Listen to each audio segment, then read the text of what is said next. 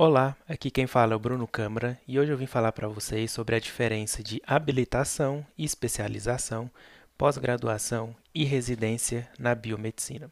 Bom, umas dúvidas mais frequentes que eu recebo nas redes sociais é se especialização é a mesma coisa que habilitação, ou se a residência é uma especialização ou não, se é obrigatório, entre outras dúvidas relacionadas. Então eu resolvi é, gravar esse podcast para tentar deixar mais claro né, o que, que esses termos significam, apesar deles serem bem semelhantes, né, muitas vezes eles têm significados diferentes. Bom, então vamos começar pela habilitação.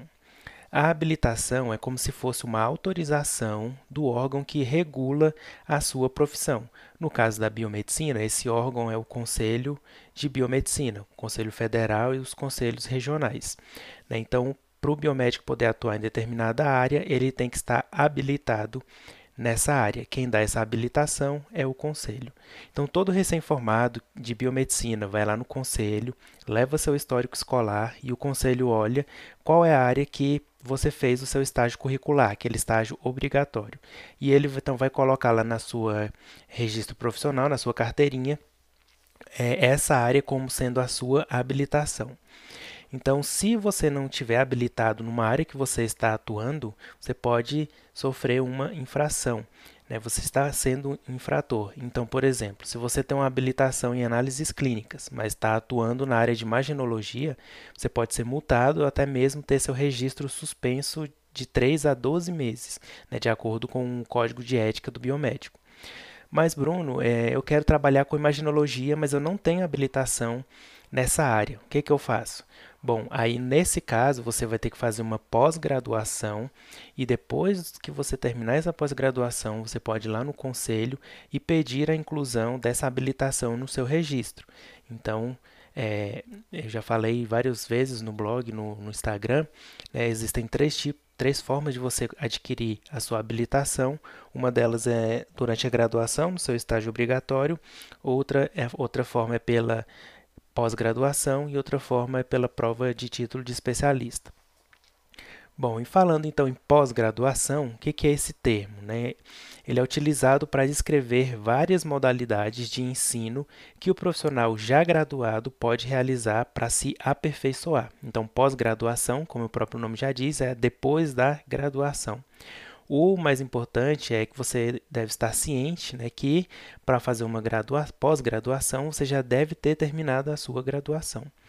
Algumas empresas até permitem que o aluno, né, no último ano do curso de biomedicina, comecem a fazer essa pós-graduação, mas para você pegar o diploma, o certificado de conclusão, você já tem que ter o seu diploma de graduação em mãos. Né? Então, alguns exemplos de pós-graduação tem a especialização, que eu vou falar mais para frente, mestrado, doutorado, residência multiprofissional, MBA. Então, existem vários tipos de pós-graduação.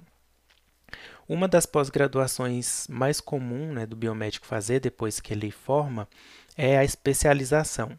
Então, esses cursos de especialização são geralmente oferecidos por empresas privadas, né, institutos privados. A carga horária mínima permitida, segundo o Ministério da Educação, é de 360 horas, então não pode ser menos do que isso. Né? Uma das principais características dos cursos de especialização é que eles geralmente são mensais, tendo aulas nos finais de semana, né? sexta, sábado e domingo, e é, a duração desse curso fica em torno de 18 meses. Né?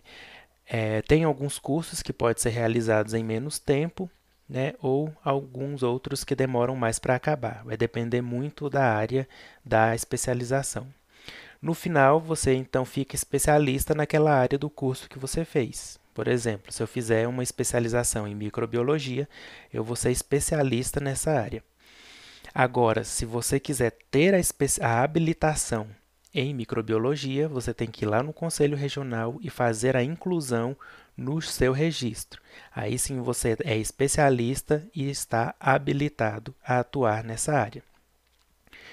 É, tem a residência multiprofissional também, que é outra forma de pós-graduação.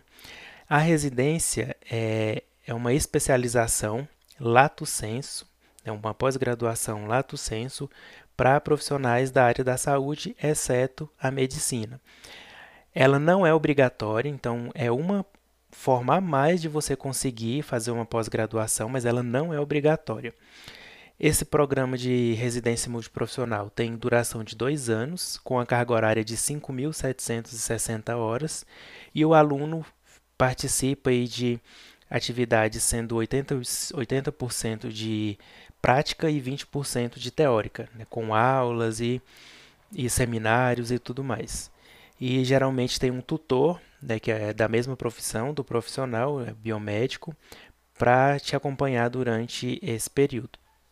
O residente tem uma bolsa que atualmente está no valor de R$ 3.330,43, que é cedida pelo Ministério da Saúde junto com o Ministério da Educação. É um programa com dedicação exclusiva e não pode trabalhar em outro local, né? nem sobra tempo, são 60 horas por semana. Então, essa a residência multiprofissional é mais uma forma aí de você se pós-graduar. Então, é isso, habilitação pós-graduação, especialização e residência. Espero que tenha dado para esclarecer. Qualquer dúvida pode me mandar mensagem nas redes sociais ou mandar um e-mail. Até mais.